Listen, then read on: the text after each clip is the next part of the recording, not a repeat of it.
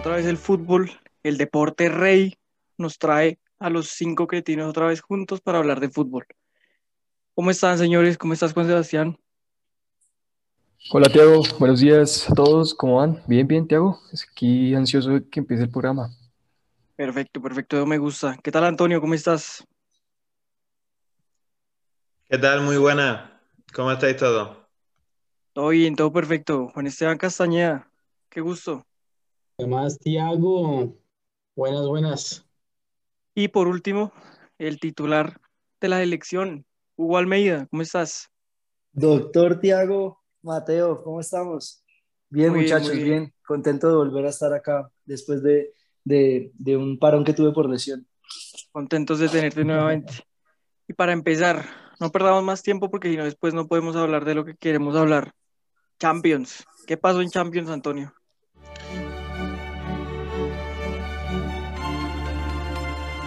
Eh, bueno, la, primera semana de Champions que tuvimos eh, vino, vino muy fuerte y los resultados fueron el Leipzig 0, Liverpool 2, dos fallos catastróficos del Leipzig le hacen que prácticamente esté eliminado. El Barça 1, PSG 4, donde Mbappé humilló al Barça. El Oporto 2, eh, Juventus 1. El, el equipo portugués dio la sorpresa, aunque el resultado para la vuelta para la Juventus es, optimi- es óptimo. Y el Sevilla 2, Borussia Dortmund 3, eh, donde Haaland eh, también destrozó al Sevilla. ¿Cuáles creen ustedes que son los partidos más importantes o los partidos que más les sorprendieron de ver, yo fecha? creo que los partidos más importantes y los que más tuvieron relevancia en esta fecha anterior eh, fueron los del Barça, eh, Barça PSG, y los del el de Porto Juve. Y claramente em, tenemos que hablar de, de tal vez del fin de una era. Eh, eso, así lo catalogaron muchos medios y el resurgir de, de una que es la, la nueva rivalidad de Mbappé-Haaland, que yo no creo que, que vaya a ser tan pareja como la de Messi Cristiano. Sin embargo, no me quiero, eh, como yo no, no quiero hacer ninguna digresión y, y hay que hablar de esos dos partidos. Listo, Dos entonces sorpresas, dos sorpresas, la verdad. los que los que vieron al Barça, que tenemos acá seguidores del Barça, ¿qué le pasó al Barça? No, no, no encuentro una explicación, hermano. O sea, la defensa. Eh, definitivamente el planteamiento táctico defensivo que tiene la defensa del Barcelona es horrible, con errores individuales y no tiene un equipo compacto. O sea, por ejemplo, en el último gol del Barça, el, que hizo Mbappé, una contra divina, porque salieron, salieron muy bien eh, los del Paris Saint-Germain, salieron muy bien. Eh, y, pues nos meten el tercero, el, cua- el cuarto, pues. Yo, yo, yo, Tiago, yo pienso que las claves del partido estuvieron en los primeros 30 minutos de juego. Eh, cuando el Barça se adelantó con el penalti de Messi, eh, el Barça llegó a tener dos o tres ocasiones de gol con Dembélé, que una vez más sigue sin resolver, sigue La sin ser ese jugador determinante. La misma. Eh, y, y después esos goles que no haces los ves hacer en tu arco. Y porque se los aseguro que si Dembélé hubiera metido una o las dos que tuvo, estaríamos hablando de otra cosa en este momento. Estaríamos hablando de, de una debacle del París y de un resurgimiento del Barça. No, Pero después de eso, después de eso, es un equipo que le entra al segundo gol y ya se desarma. Eh, es un equipo que se desarma. En defensa, sobre todo, siempre hemos dicho que, que la defensa, o pues siempre lo he dicho yo en este programa, que la defensa es, es una unidad no en el Barça no funciona la unidad. Eh, vemos las declaraciones de Laporta que logró hablar con Piqué y dicen que el, el camerino está roto eh, después de la debacle de, Barcelona y ahora tienen que ir al Parque de los Príncipes a hacer una noche épica que creo que en la mente inclusive los hinchas más optimis- optimistas del Fútbol Club Barcelona no va a estar. Eh, un partido que se desarmó para mí desde el segundo gol y una noche consagratoria del señor Kylian Mbappé. Pero Barcelona ya les ha demostrado que sí pueden remontar, ¿no? O sea, esperanza tienen que tener. ¿Cuándo? ¿Cuándo? Yo, Ese 6-1 al PSG en el Camp Nou, Sí, pero es que, era, a ver, a ver, eran épocas distintas con jugadores que estaban en un distinto nivel, que teníamos a un Neymar que venía eh, mentalizado a hacer la figura de ese partido.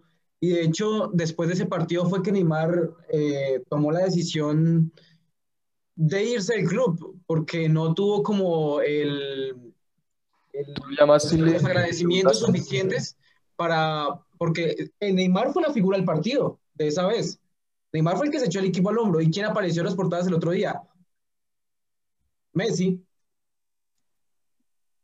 Entonces, pues yo creo que, yo creo que eh, ahí el nivel mostrado con un equipo eh, como el de Luis Enrique, eh, que pues igual al siguiente partido perdieron contra la Juve, es totalmente diferente al de Kuman.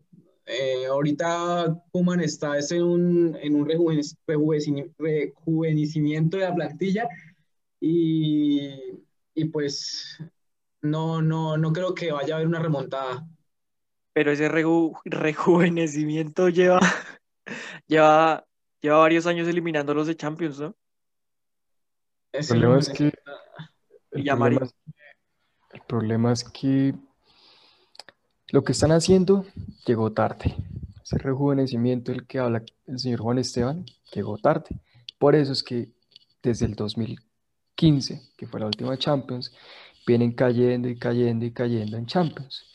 Em, después de ahí, yo creo que, no, no, no sé por qué, cosa mía, intuición mía, yo siento que el, el Barcelona va por lo menos a dar un buen partido en el Parque de los Príncipes y si no le alcanzaba para pasar, va a estar ahí. No, Pero, Sebas, tú dijiste que, ibas a, que él iba a remontar. Por eso. Que, tenías confianza. Por eso te digo, por eso te digo, por eso te digo, yo tengo confianza en que si no pasan, por lo menos se van a quedar a uno, a un gol de pasar. Yo siento que van a morir con las botas puestas. Sí, claro, es que son equipos grandes, son equipos grandes y no hay es un presentimiento. no hay que darlos por muertos nunca. Está herido, claro, está herido, pero no muerto. Es que es una, es una apuesta de eso, es una apuesta de hacer un partido épico o de hacer una noche como la de Múnich. Eso es así. Va a ser un partido así. le apuesto más a esa noche porque es que el Barcelona defensivamente está un asco. Un asco. Jugadores como mira, no que jugar. Ahí, va, ahora, ahí va mi análisis. Ahora dependemos de un canterano de 20 años que salió de Pero Uruguay. Esa es, la esa, es la es, esa es la historia del Barça. Vea, tenemos hermano, que depender de Araujo defensivamente. Mire, ese no es el problema. El problema del Barça no es un problema posicional ni un problema de tácticas defensivas o de ataque de juego. El problema del Barça en este momento es un problema de situación de club, de situación psicológica de los jugadores, de situación de camerino, de que no tienen un técnico, de un técnico que no maneja un camerino, de un capitán que no se sabe qué va a pasar con él en un futuro. Es una incertidumbre total, de un equipo que no sabe quién va a ser el próximo presidente. De, o sea, es un montón de cosas. Entonces es como en un momento muy duro llega el, el, totazo de cuatro goles en, en tu casa y ahora tienes que apostarle a eso, a una noche épica donde ni siquiera teniendo esa noche épica se resuelven los problemas del Barcelona. O a una debacle total otra vez que te saca otra vez un técnico, que te saca otra vez jugadores, que te hace eso. Entonces, eh, eso es lo que pasa con el Barça. No es un problema de posición, no es un problema de poner al Lenglet Araujo, de poner a Piqué o a, este muchacho nuevo, el, que le dicen el nuevo Puyol. Eh, no, no es un problema de defensa, es un problema de unidad de equipo que no la tienen. Y, lo mismo le, y, lo mismo le dirían al Madrid, pero digamos, ese, ese sí no es el problema del Madrid. El problema del Madrid sí puede ser un problema táctico, no un problema de camerino, ¿sí ve? Entonces es un problema distinto. Eh, me parece que el Barça tiene que apostar a eso, a una noche épica. Y ojalá lo logre, por Messi, siempre lo he dicho, yo soy hincha madridista, pero por Messi, que ojalá lo logre, que ojalá lo logre. Eh, bueno, yo las conclusiones que saco de esta jornada de Champions especialmente este partido, que el nivel de España en estos últimos años está cayendo y, a un ritmo muy, muy alto. Y bueno, el Barça eh, es uno de los mejores ejemplos que se pueden poner porque es que aquí eh, cuando ves partidos de la liga y de, otra, de otras ligas europeas es que parece otro deporte. Aquí el Barça y el Madrid juegan andando la mayoría de partidos y le cueste más o menos, pero jugando incluso andando les da para ganar el partido. Luego salen a Europa y pasa lo que pasa. Hablo por el Barça y prácticamente los demás equipos. Porque es que eh, tú ves tú, en el otro, en el partido del Barça PSG, ves a, un equipo formado por atletas, como el PSG, que no paran de correr, y ves al Barça que es que mm, ya no es que jueguen mejor o peor, sino que se ve que mm, un equipo que está formado por abuelos y niños, pues no, pueden, no pueden hacer nada frente a un PSG que, en el estilo de juego quizás no, hay tanta diferencia, pero se ve eh, eso y además que en España, por ejemplo, eh, se, pita, se pitan muchas faltas y muchas faltitas que no son. El otro día en el Sevilla Borussia Dortmund, en un gol de Haaland, una pérdida del Sevilla, que es aquí en España, se pita siempre falta, no se la pitaron, entonces también eh, es lo que digo, que cambia mucho de cuando sale a Europa, España está, está muy mal en general. Entonces puede ser que España se esté quedando atrás y esté perdiendo el ritmo al fútbol europeo. Totalmente. Porque es que sí, Tiago. Desde, desde el papel lo analizamos aquí y yo sigo pensando que el Sevilla va, va a pasar en esa ronda.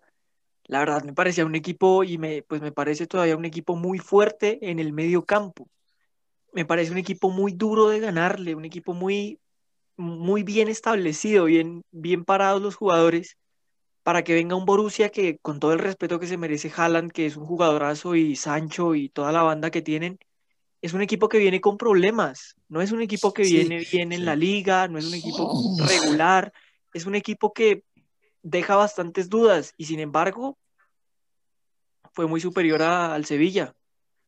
Total, totalmente. Yo lo que, lo que quiero destacar es que, bueno, nosotros eh, la mayoría nos equivocamos en los pronósticos, pero también hay que decir que la mayoría de, los periodistas que eh, también se supone que saben un montón y controlan todas las ligas europeas, también se han equivocado. Entonces, eh, hacer un pronóstico en Champions es muy difícil porque es lo que dice Tiago. El Borussia Dortmund viene de mm, que no le puede ganar casi al Unión Berlín y eh, mm, hacer actuaciones mm, desastrosas en, Bundesliga con unos, con unos equipos muy, mucho más inferiores y luego suena el himno de la Champions y todos los equipos se transforman.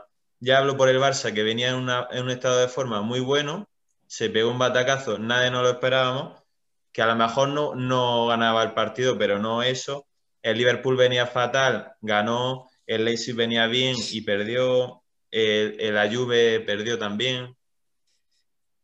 Pero mira, mira, y yo hago ahí un análisis y, no sé si concuerdan conmigo, pero hay muchos equipos grandes, eh, si no son casi todos los de los últimos años, que está pasando una situación curiosa eh, está pasando una situación curiosa en este momento y es que tú miras, el PSG no es líder de la Liga de Francia, el Liverpool no es líder de la Liga de Inglaterra, eh, el Real Madrid y el Barcelona no son líderes de la Liga de España. La Juventus no es líder de la Liga italiana. Entonces, los equipos que estamos acostumbrados a que estén arriba, top en las ligas, en este momento es como que le están haciendo una apuesta a la, Champions League. Es como su manera de mostrarse. Lo mismo le pasa al Borussia. Yo creo que Erling Haaland dice: es noche de Champions, es noche de que todo el mundo me vea.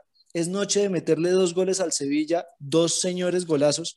Entonces, es como eh, es mi oportunidad. La Champions se convirtió este año en una salida a esa crisis que tienen los equipos grandes en este momento y es a lo que le tienen que apostar. El Barça en este momento lleva perdida su apuesta y en una semana se puede quedar fuera de todo. Lo mismo le pasa al Madrid. O sea, el Madrid puede estar segundo en la liga, pero si mañana tiene una debacle con, con el Atalanta, otra vez el próximo programa estamos hablando de lo mismo del Barça hoy, pero del Real Madrid. Entonces son apuestas que tienen que hacer los equipos este año para tratar de sobrevivir y salvar una temporada. remándola, con equipos que no nos esperábamos que estuvieran arriba. Miren, perdió la Juventus con el Porto. ¿Ustedes esperaban eso? Yo creo que no, ninguno acá hubiera apostado por eso. Entonces, es un, es un, es un equipo muy, eso es, una, es un torneo muy parejo en este momento. Se están equiparando muchas cosas porque el fin de una era como la española y, y la poca duración de la era inglesa, por así decirlo, hace que los equipos se, se equiparen y que todos sean más vulnerables para que pierdan. Dale, dale, Villa. Más allá de eso, Hugo, hay que recordar que la temporada se está jugando casi desde julio, ¿no? Entonces, los equipos grandes se están viendo muy diezmados contra los equipos pequeños que tuvieron, alcanzaron a tener un tiempo de descanso y de pretemporada algo más largo que los equipos grandes. Entonces, yo hacía el recuento la, la, en el programa pasado y es que también es bueno ver que gracias a eso, equipos pequeños se equiparan con equipos grandes. Porque, a ver, bueno, en Inglaterra el City va a volver a ganar la Premier, eso no es una sorpresa. Pero en Francia que la gane el Lille, en Italia que la va a volver a ganar el Inter, en España que la va a volver a ganar el Atleti. Bueno, ya se equiparon más, sí, pero, pero hay competencia. El punto es que hay competencia y se ha demostrado en las ligas y en la Champions. En la Champions también cuartos de, los cuartos de final era siempre Bayern, París, City, Liverpool, Barça, Madrid y por ahí una que otra sorpresa, ¿no? Pero, pero gracias a esto del COVID ya, ya todo está un poco más equitativo. Sí, claro, la locomotora de partidos que hay, el acelere de las jornadas y del calendario futbolístico de este año obviamente está beneficiando a los equipos que son en el papel más pequeños. Esa, es la verdad y comparto todo con Villamarín. Y, y, yo quería dejarles una cosa, ya que hablamos de ese análisis del Atlético, que, qué buen análisis que hicimos porque dijimos que cuando el Atlético empezara a tener que manejar la plantilla para llegar al duelo, por ejemplo, hoy de la Champions, iba a perder partidos en la liga y entonces iba a perder a empezar a, a, a regalar punticos y ahí, ahí, lo estamos viendo con una liga que se está poniendo interesante para las últimas jornadas. Eh, bueno, déjame comentarte ah, por último lo de la Europa League, que bueno, el United y el Tottenham se meten en octavos. El Granada venció al, Nápoles en casa y tiene un muy buen resultado. Y por lo demás, pues bueno, el Milan empató, el Arsenal empató, el Leicester empató, la Roma venció. Bueno, se, se prevén muy buenos partidos de vuelta y, una competición que, este año tiene a grandes equipos. Y ya en las ligas, pues bueno, en España los, resultados han sido el Osasuna 0, Sevilla 2, el Sevilla que eh, como el que no quiere la cosa, eh, de momento está por delante del Barça con un partido, o sea, con los mismos partidos, el Madrid venció 0-1 al Valladolid. Eh, Casemiro de cabeza acerca a los de Zidane por la liga. Aún, así, eh, es muy complicado que pillen al Atlético. El Atlético que tuvo otro bache contra el Levante, perdió 0-2. Me parece que tiraron cerca de 30 veces y el Levante tiró tres veces y, los del Cholo Simeone no están teniendo suerte. Y el Barça 1, Cádiz 1, el Barça que, em, que, fue el Barça que de, de, al principio de temporada que deja mucho que desear y, que no, no, si quiere de verdad la liga no puede empatar a uno con el Cádiz. Para avanzar rápido, impresiones del partido que creo que para mí y para ustedes creo que también más importante de la liga estas, esta fecha la derrota del Atlético, ¿no? ¿Qué, qué impresiones les dejó ese partido? Vea, hermano, a veces se tiene suerte de campeón. No se va a dosificar. ¿Cómo, cómo? A veces. Dale, dale. Repita, acá está. Repita. no sé si el Atlético se sepa dosificar. No sé, si el Atlético se sepa dosificar. Y como dije antes, eh, aquí es cuando el Atlético empieza a perder puntos y ya ha perdido puntos en los últimos dos partidos. Entonces, sí, es verdad, pero yo estoy de acuerdo con el análisis de Antonio. Todavía le quedan partidos contra los equipos grandes. Todavía le quedan eh, partidos contra los equipos grandes. Sí, pero mire el análisis. El análisis de Antonio también es muy válido porque el análisis de Antonio es, el Atlético llegó muchísimas veces hacer goles y no lo lograron y el Levante en dos te las metió. También es una cuestión de un día de suerte. Pero pues sí, obviamente el peso de la Champions, tener la cabeza en el partido de hoy, que yo pienso que también es una aspiración muy grande para el Cholo que ha llegado a dos finales y no ha podido ganarla, eh, claramente es, es un problema para la liga. Entonces, lo que hablábamos, el calendario agitado a los equipos grandes les cuesta. Y en algún momento el Atlético tenía que empezar a caer como lo dijimos y ahora está cayendo. Y vamos a ver qué, qué pasa, porque puede que ahorita otra vez coja otro envión de fuerza. Me parece que el partido de hoy es muy influyente para eso. La, eh, esto, apostarle a dos competencias es complicado y más con la situación que tenemos hoy en día de pues, la situación de, del virus. Pero si ustedes fueran el Cholo Simeone, ¿ustedes le apuestan a la liga o se van a la Champions? Estando en la posición que... están en la liga, ¿no?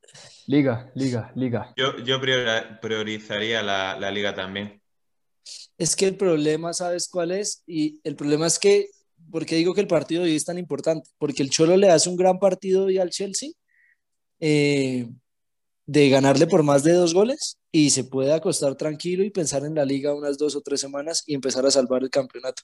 Entonces, hoy, después de hoy, me parece que podemos hablar de ese análisis y hoy va a ser un partido en el que usted va a decir a qué le está apostando realmente el Cholo Simeone. Y yo creo que un técnico como él le apuesta siempre a todo, no solo a un campeonato. Casta.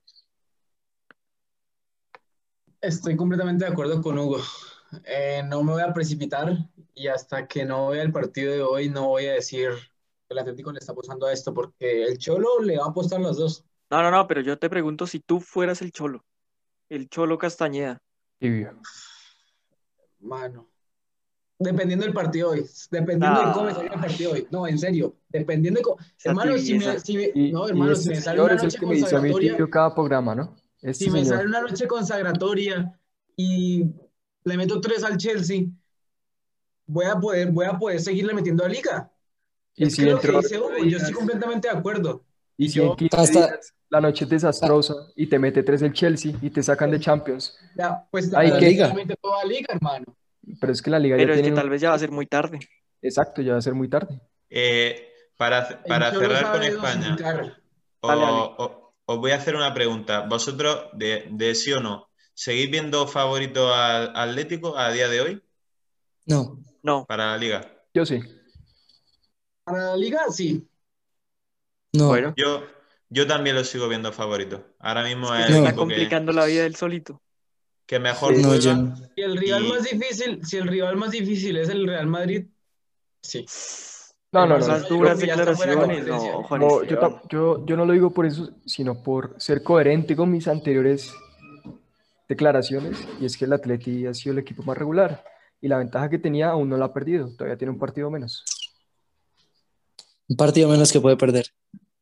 Y bueno, eh... vengan. Eh, Italia, ¿qué pasó en Italia para avanzar rapidito?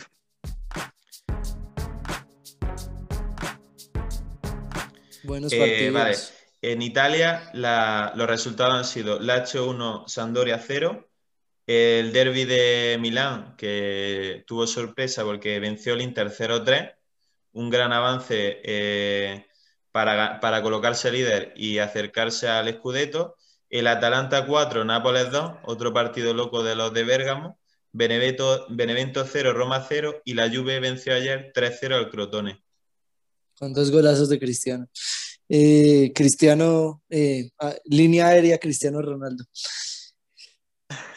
Eh, dos partidos. Yo vi el partido, yo vi el partido Inter Milan, lo, lo, lo, pude ver, pues ahí medio entre el Barça y, y el Inter Milan. Y, y, lo que denoté es, que, y compara al Atlético un poco con el Milan, veníamos de ver un Milan muy regular durante un montón de tiempo en la temporada. Eh, y a un Inter desaprovechando a veces oportunidades de fallos del Milan y en este momento le pasó por encima con un gol tempranero de Lautaro y con una combinación Lautaro, Perisic, eh, Lukaku que hermano, tienen mucho gol. Es impresionante cuando funciona, son unas máquinas de jugar. Es parecido a lo de, a lo de Muriel, Zapata. Eh, me, me, parecen que son combinaciones muy buenas de, de, futbolistas en Italia y el Inter que se postula para, para campeón y, y, qué bueno volver a ver un equipo de Milán arriba de la liga italiana. ¿Quién más se miró ese partido? ¿Quién más me habla del derby de la Madonina? Sí, no, muy, muy bien la delantera del Inter y además muy sólido atrás y, ahora mismo son, son los favoritos para, para llevarse el título de liga. Y ellos sí solo tienen esa competencia. Partidos no tienen que, preocuparse por nada más. Partidos que te dan títulos. Y el Atalanta. Ay, qué nivel de Muriel, ¿no? Se ganó la titular. Se ganó la titular. Venga, yo, yo a ustedes les dije que si Muriel podía jugar en la posición del Papo y ustedes me dijeron que no. Pero realmente el que lo hace ahí es Pesina. Ah, pero Muriel para mí estaba jugando muy bien. Es cierto que el Papu baja un poco más, está jugando pero Muriel me ocupa la posición del Papu perfectamente. Pero no, Muriel está mucho más de extremo, o sea, el Papu jugaba mucho más libre. Si tú miras las, si tú miras las, las intervenciones que tuvo Muriel importantes en el partido, el gol y el centro a Zapata, eh, que pues marcaron eh, cosas en el resultado, son por la banda izquierda y, y ahí es determinante. Es un jugador muy determinante que tiene una pegada y una, o sea, es muy bueno, sus movimientos son espectaculares, una potencia en el primer paso espectacular y que ojalá lleguen así los dos a la selección porque los necesitamos. Es que Muriel está en un nivel que va a venir a la selección y no va a hacer absolutamente nada, como nos suele pasar con nuestros jugadores colombianos.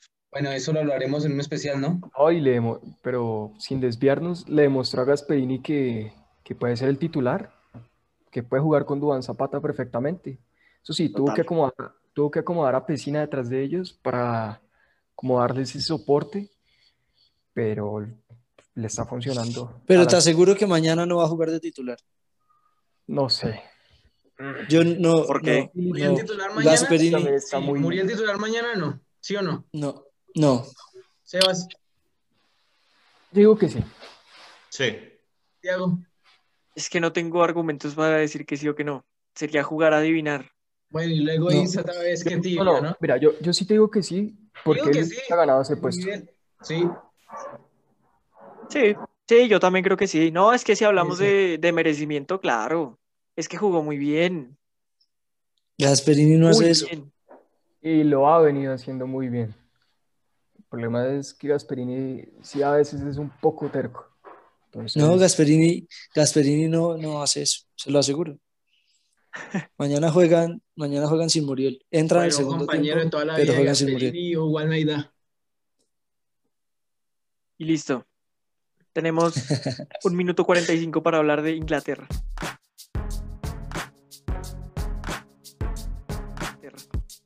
Perfecto. Eh, los resultados: Southampton 1, Chelsea 1, Liverpool 0, Everton 2.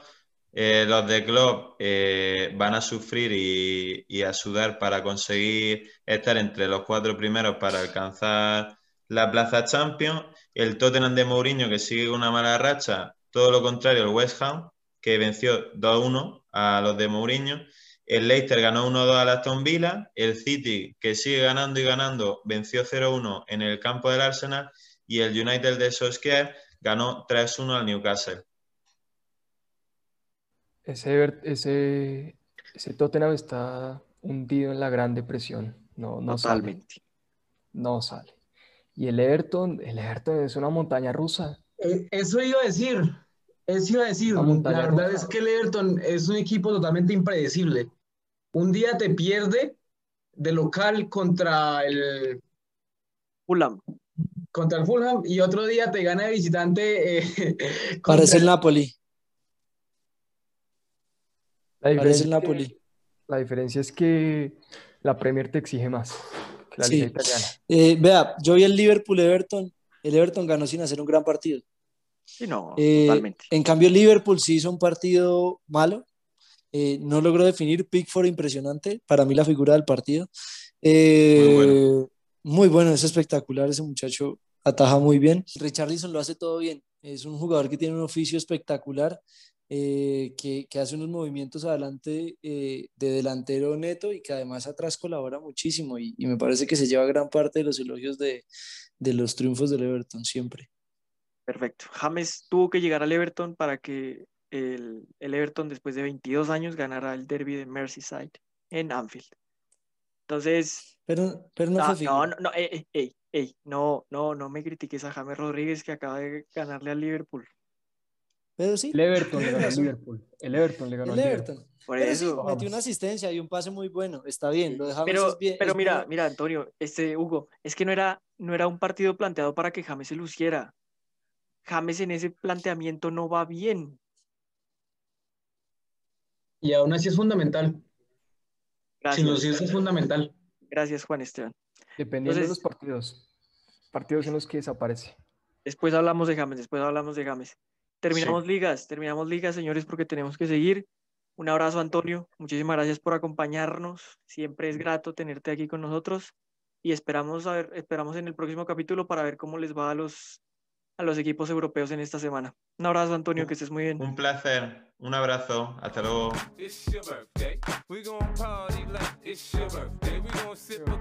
Listo, nos venimos para el viejo, para el nuevo continente. Para el nuevo. Primero, esto es Orgullo Patrio, Hugo.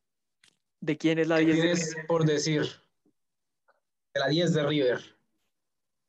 La 10 de River es del señor Carrascal, señoras y señores.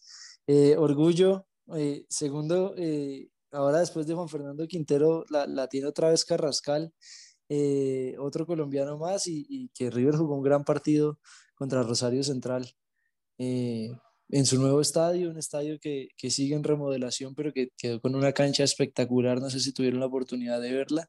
Ahora muy bueno porque ESPN transmite los partidos de la Liga Argentina hasta 2030 por el acuerdo con Disney. Y bueno, eh, vamos a ver qué pasa con River y con Boca, que también ganó, ¿no? A mí me agrada que, que Gallardo le, le deposite la confianza a Carrascal. Creo que sí. Gallardo, Gallardo pule muy bien a sus jugadores y el crecimiento de un Carrascal, de lo que se ha venido viendo hasta ahora, ha sido muy grande. Mire, se, lo aseguro. Va a ser Villamarín, se lo aseguro, Carrascal va a ser el Nacho Fernández de ahora de Gallardo. No, y ojalá. Va a ser el proyecto de Gallardo. Ojalá. No le va a pesar esa yes. No, ojalá, ojalá. No, estoy seguro que no. Tiene, es no un jugador con un carácter. Ojalá. No, y con una calidad. Esperemos. Y ahora ahora va a tener más protagonismo. Ah, lo que quería protagonismo, ahora lo va a tener. No, y, esperemos, que, les, le, nutra la selección, sobre todo eso.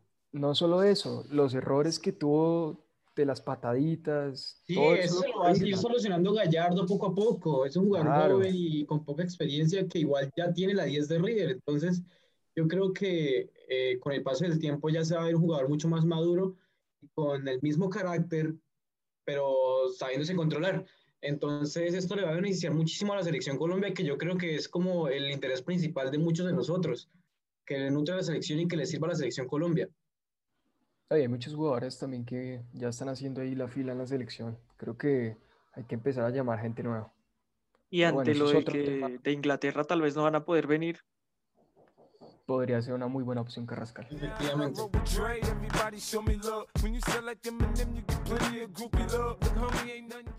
Pero nuestro tema principal, la mejor liga del mundo, es la Liga Betplay. La Liga Colombiana, hermano.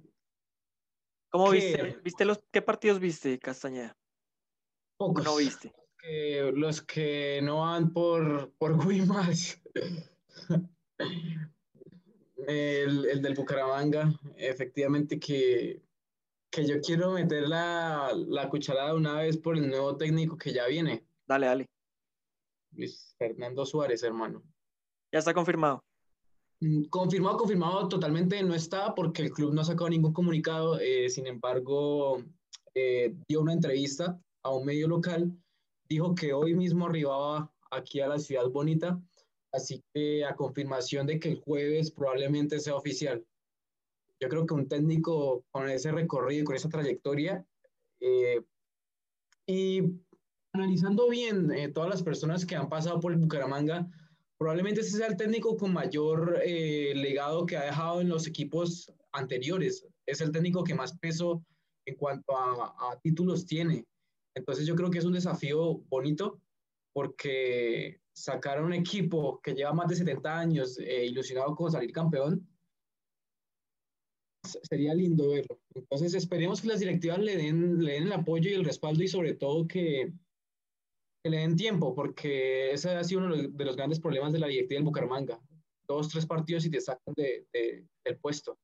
Y también no, no, no solo el Bucaramanga, sino muchos equipos colombianos. Pero en especial del Bucaramanga.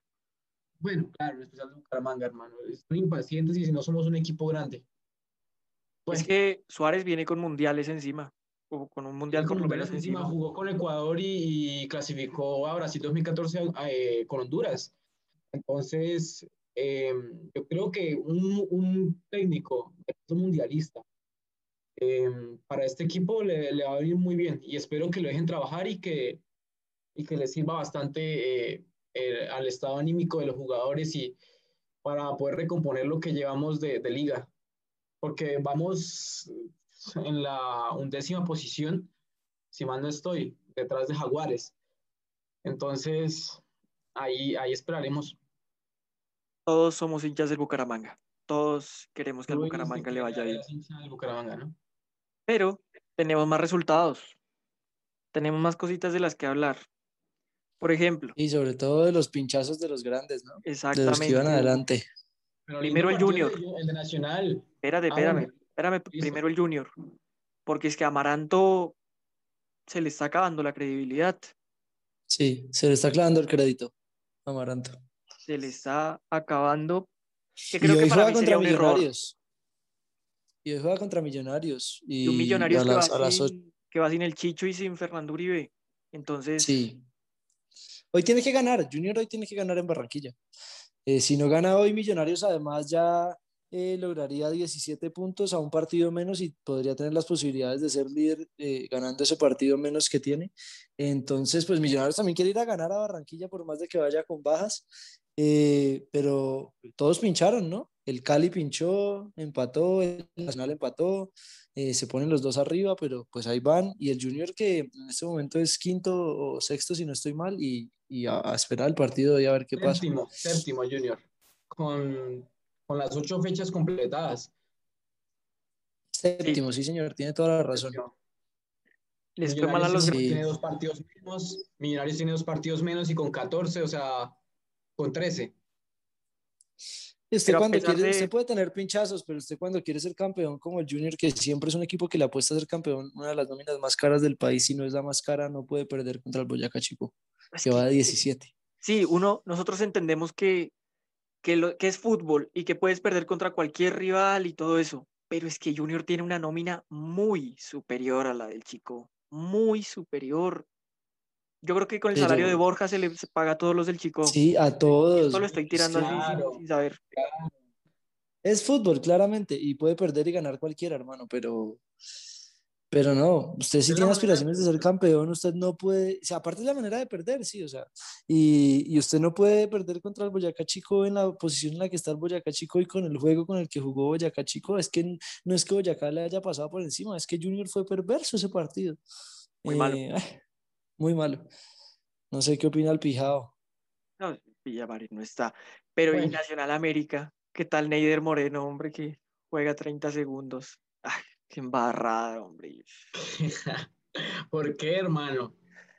No, me da, me da tristeza, pero también me causa gracia esto. O sea, ¿cómo, ¿cómo te van a poner en un partido importante y a la primera que tocas pegas semejante patada y te has expulsado? Creo que son 30 segundos los que estuve en la cancha.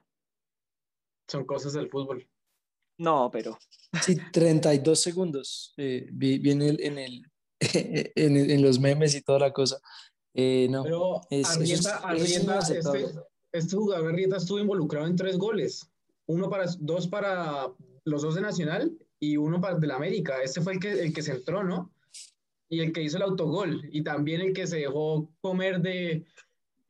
ah, Qué golazo estamos, Estamos llenos de bloopers acá en Colombia. Qué golazo. No, pero hay que hablar del golazo de Harlan Barrera que para mí está mal anulado. Es Castañeda que iba a decir otra vez, hay que hablar de las canchas. ¿Cómo? Pensé que Casta iba a decir, hay que hablar de las canchas otra vez. No, no, no, no, no, no, voy a hablar de las canchas otra vez, hermano, hasta que no vuelva a ver algo así tan, tan hasta que juegue otra vez en el Zipa González. No, pero es que...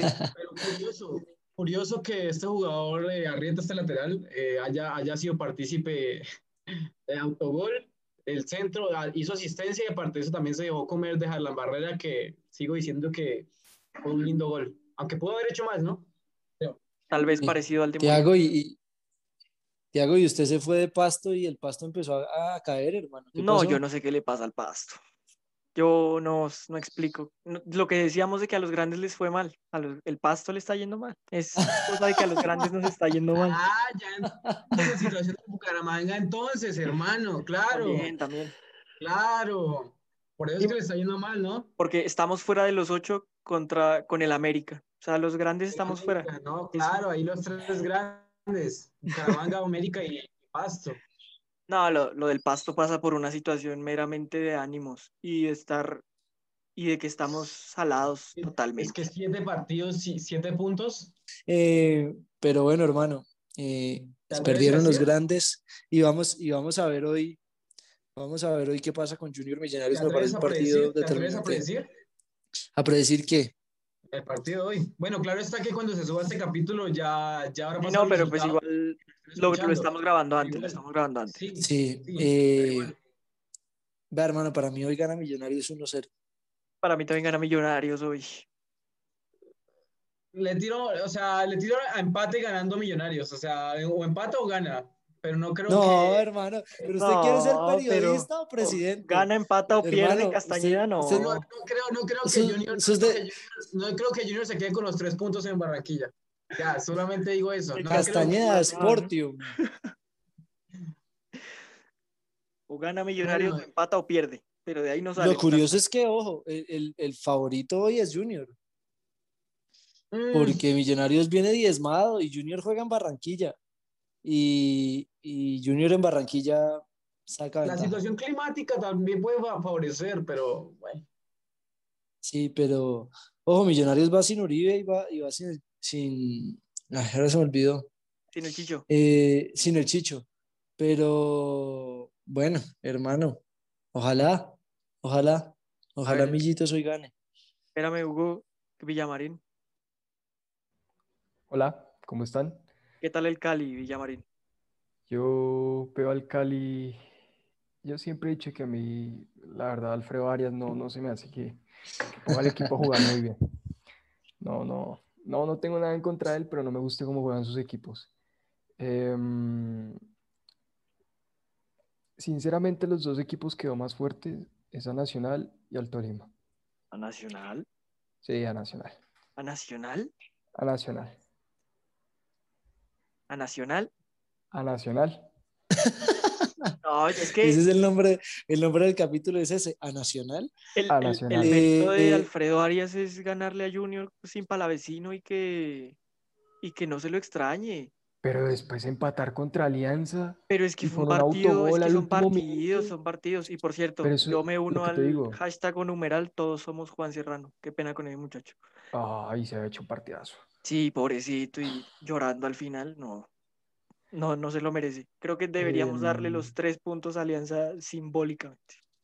Por eso te digo. Hermano, no, no hemos tocado un tema importante, quizá alejado de la liga, y es el tema de, este muchacho Román de Millonarios. Mm, es cierto. Vean, eh, ¿Qué opinan ustedes de eso? Yo, yo creo que Millonarios eh, le debe unas disculpas al jugador no, le debe más que unas disculpas. Colombia. No más que unas disculpas, sí, porque es que es la vida del jugador que corre riesgo. Es la, vida del jugador que corre riesgo. es la vida del jugador que corre riesgo. Es que, es, que es, una vida, hermano. Eh, eso va sobre todo, sobre lo futbolístico, sobre, sobre el dinero, sobre todo. Y tanto la selección Colombia eh, de las inferiores como Millonarios eh, le deben unas explicaciones y sobre todo a, mí me parece, no sé qué opinan ustedes. Tiago, ¿qué opinas tú? Yo, yo, dale, dale, dale. dale yo quiero ponerme un poco filosófico y sentimental, quiero apartar eso del fútbol. Em, y vean, yo soy de las personas que piensan que todo pasa por algo. Y si el jugador, y si, bueno, Román, quiero apartarlo del fútbol, Román, tenía que irse a Argentina para darse cuenta que tenía ese problema de corazón, así debe haber pasado.